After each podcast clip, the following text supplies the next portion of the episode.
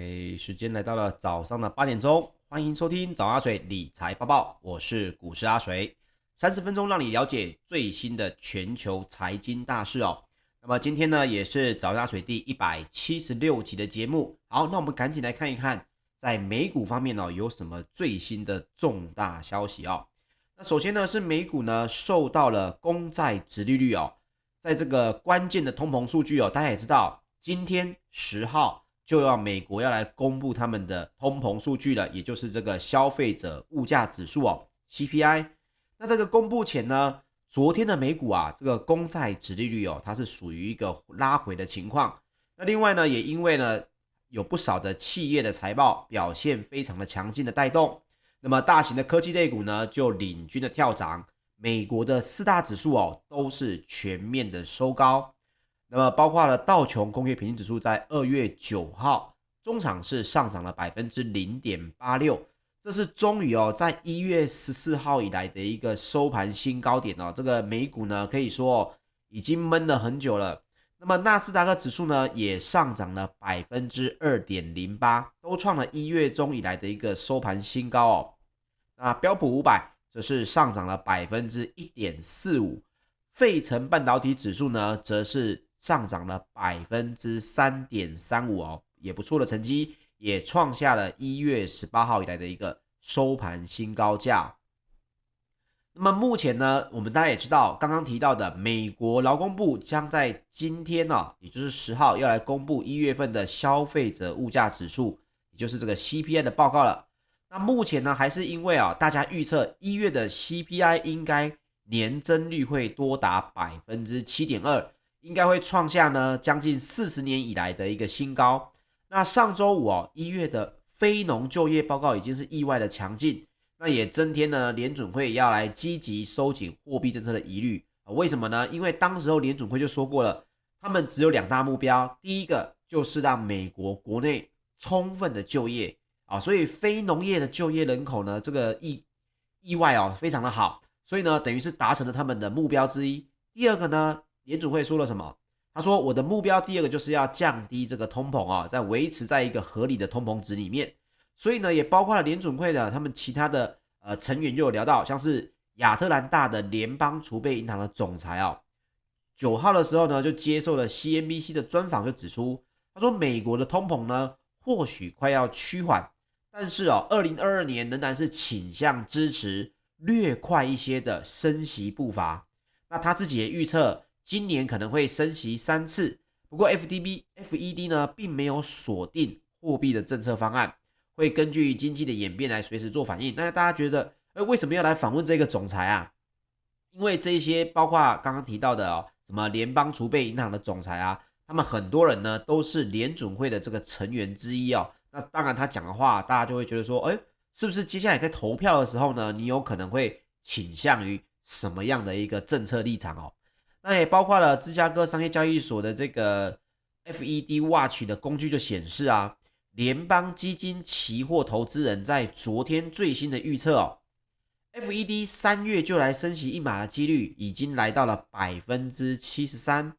那么升息两码的几率哦也有百分之二十七，这是最新的一个升息的几率的预测。那么殖利率呢，也在这个 CPI 公报告公布的前夕啊。终于是从多年的高峰来拉回。那根据市场观察的报道，这个 Tradeweb 的报价就显示呢，纽约债市九号尾盘的时候，终于是触及了二零一九年七月的新高之后，九号拉回了二点六个基点哦。那三十年期的公债殖利率也下跌了一点八个基点，来到百分之二点二三二哦。那这种有什么好处呢？殖利率的下跌，但也会带动高科技成长股来持续走强。那所以呢，昨天也看到很多的美股啊，比如说像是财报财测惨淡的这个重挫的美脸书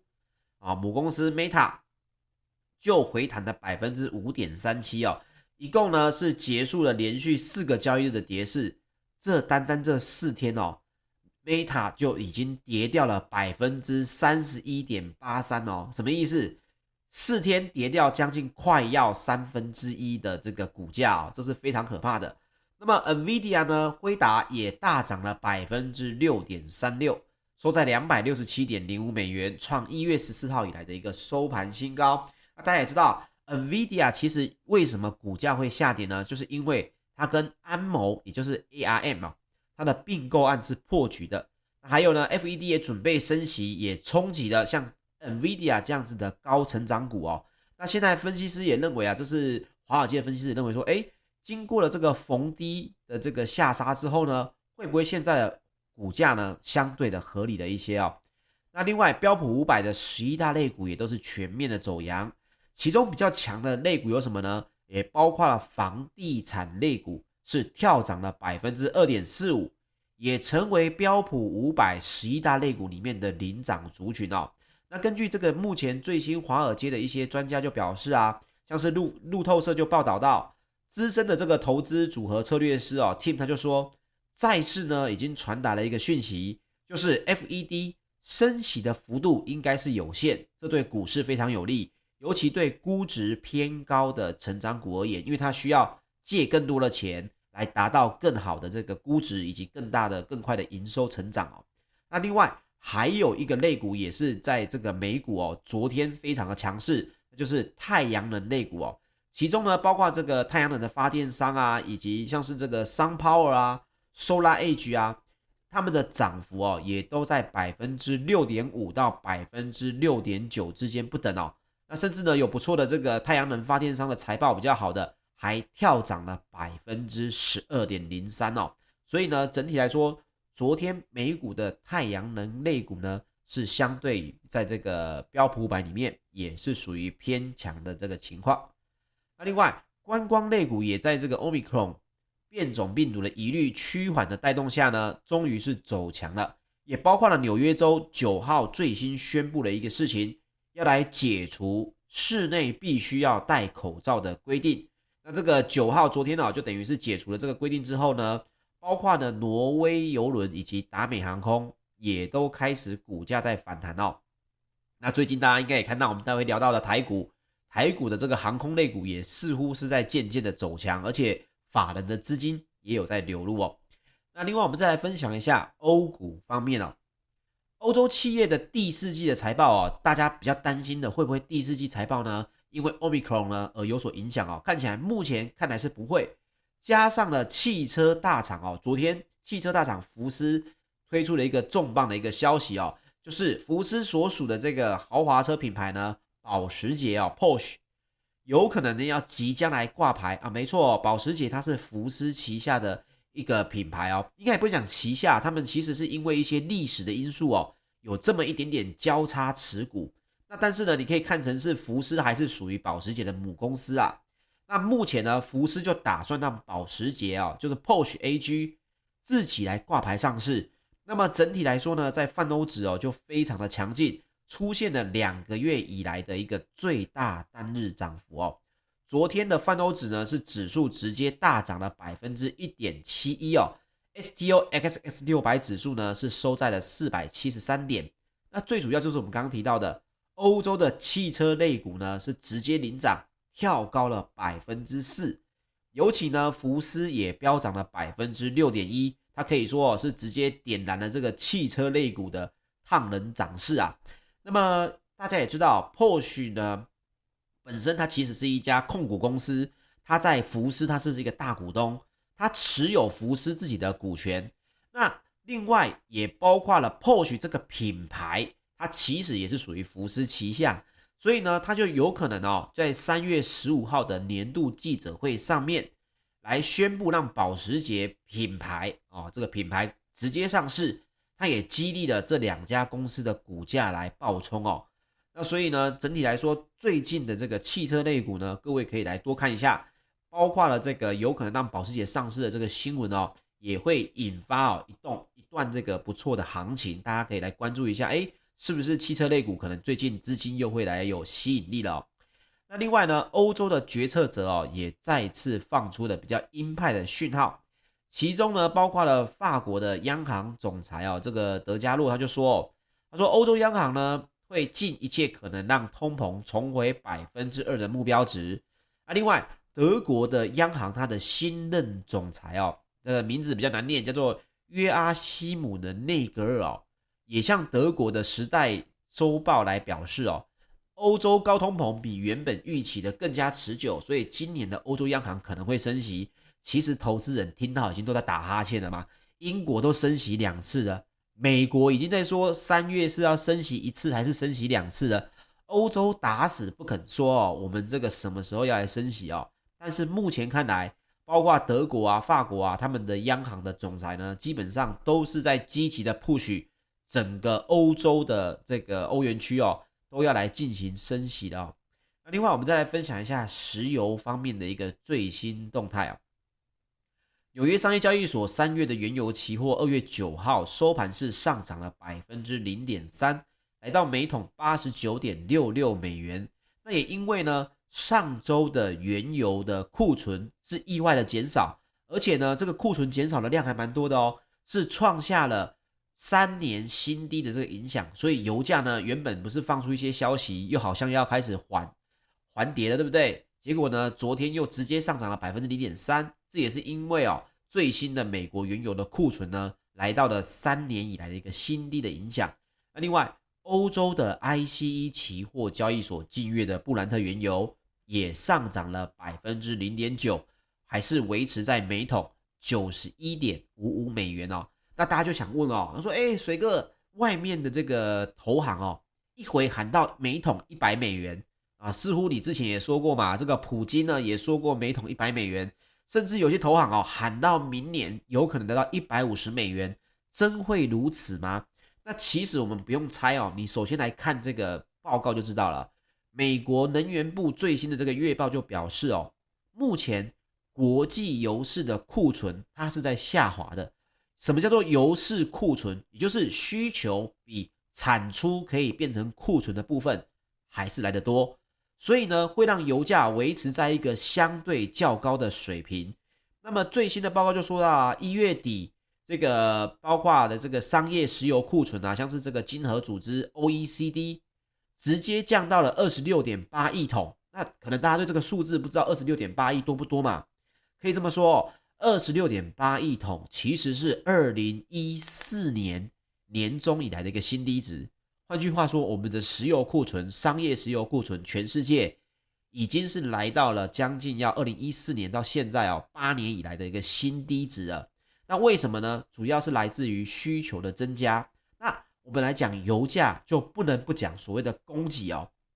那供给到底会不会恢复？目前其实根据这个美国的能源部的月报也显示哦，其实三月之后，油市的库存其实可以逐渐的恢复增长，油价的上涨压力呢也会逐渐的消退一些。其中哦，包括在美国最大的助力会是谁呢？就是美国自己的原油产量的增长，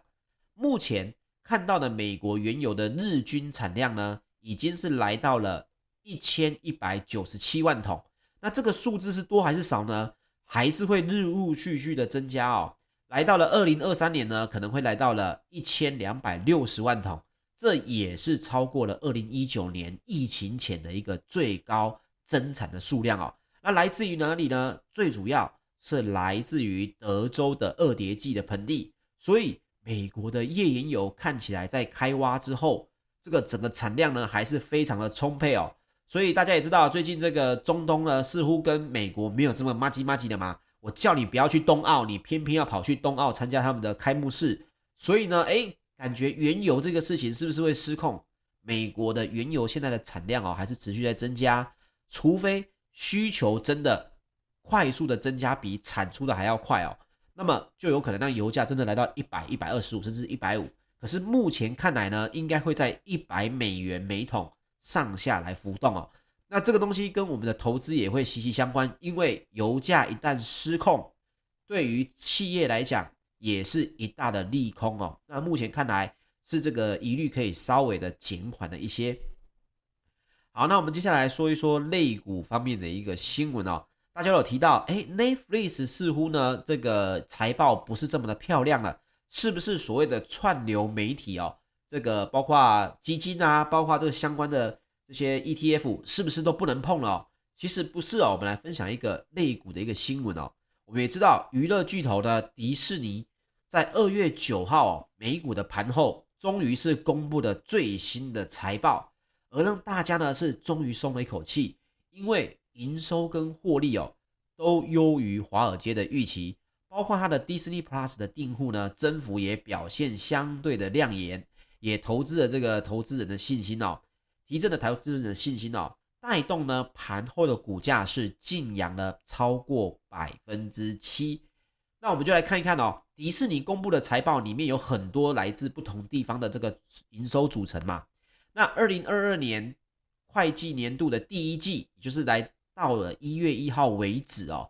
他们的迪士尼的营收呢是年增百分之三十四，来到两百一十八亿，比原本预期的两百零九亿呢是来到还要好，也每股盈余呢也比市场共识值哦增加了快要一倍之多。那我们就来看哦，它迪士尼底下其实有几个事业群，乐园体验跟产品部门的营收哦是增加了七十二点三亿，比去年呢是增长了百分之百，而营业利率呢也跳升到二十四点五亿美元。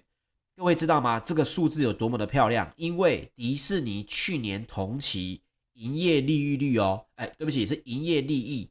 只有亏损。一点二亿美元，也就是去年的这个时候，迪士尼是在赔钱的，它的乐园、它的产品、它的体验的这个部门是在亏损的，而且亏损一点二亿。而这一次最新的一个财报呢，是赚了二十四点五亿美元哦。所以各位可以看到，迪士尼的这个呃整体营收来讲呢，也都是有恢复哦。这个是一个什么好消息呢？对于相关的后疫情时代，大家对于观光类股啊，对于这种。呃，出游类股，大家一定在怀疑说，是真的大家都在出游了吗？是真的大家都在消费了吗？大家就回到二零一九年的生活了吗？我们来看这个迪士尼的财报，大概可以看出一些端倪哦。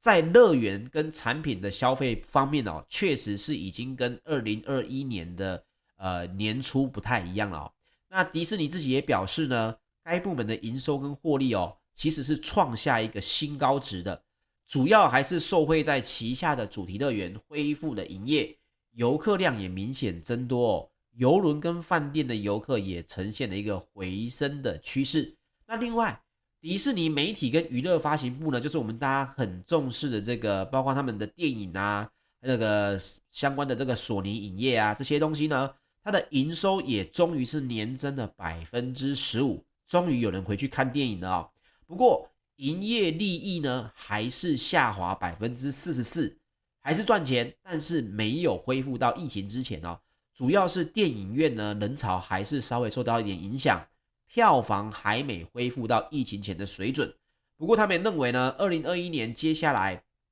包括他们推出的一些超级英雄的电影，也都有可能哦，继续的在挹注他们的财报。接下来下一季的财报呢，应该也不会太难看。那迪士尼 Plus 呢，他们的整体付费订户数呢，也是增加了一千一百八十万户，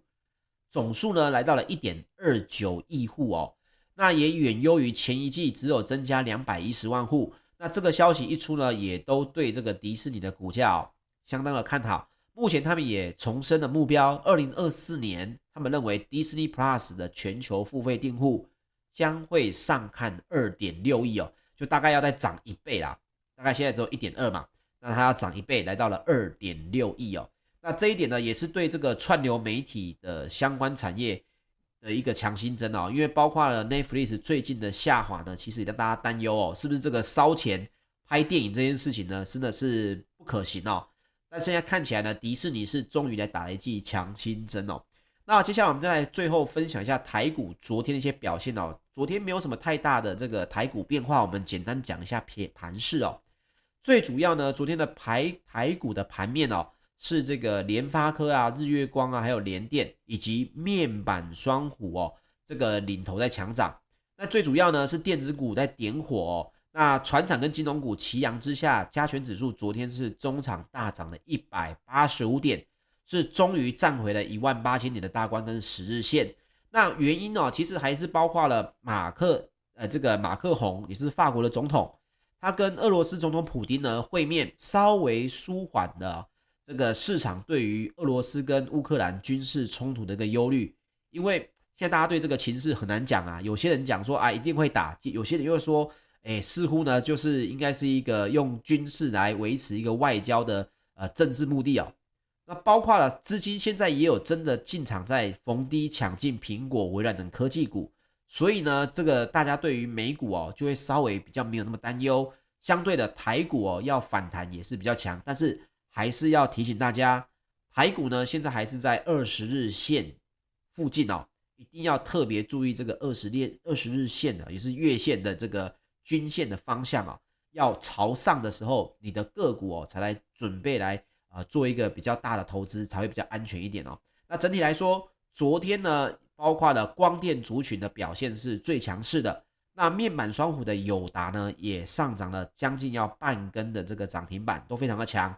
那其中哦，也包括了这个 ABF 的窄板。持续的供不应求，窄板的三雄呢，昨天表现也非常强劲。各位呢，也可以持续来关注一下，因为它是属于类股的一个上涨，是可以来继续看一下 PCB 族群的这个呃，包括接下来的一些情况了。那还有航空双雄呢，因为刚刚提到，包括了邮轮啊，包括了这个航空公司在国外股价都偏强，所以在台股呢，航空双雄长龙航、华航也都是持续的强攻。那么汽车类股，我认为今天也可以稍微来关注一下，因为毕竟呃最近欧洲股市在讲到汽车类股哦，福斯的话题性应该还是会继续的增加，大家可以来持续的关注喽。OK，以上呢就是今天的节目内容，谢谢大家收听。那因为明天跟后天呢，阿水都不在这个直播室，所以呢就跟大家下个礼拜一再见了。OK，以上谢谢各位的收听，要听重播请到 YouTube 搜寻股市阿水。谢谢各位，我们下周一见，大家拜拜。